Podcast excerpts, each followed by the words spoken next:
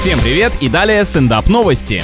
Команда израильских ученых разработала машину, управляемую рыбой. Сокращенно она называется МУР. Может это все-таки ближневосточный филиал московского уголовного? Отговорки и прикрытия, по крайней мере, похожи на наших. Устройство на самом деле представляет собой аквариум, где плавает золотая рыбка. Датчики считывают ее движение и приводят в действие колеса. Если бы такую поймал на дороге, то загадал бы Москву без пробок. Ну и корыто, конечно, свое на что-нибудь достойное поменять, а еще бензин по 20 рублей. Вот и все три желания.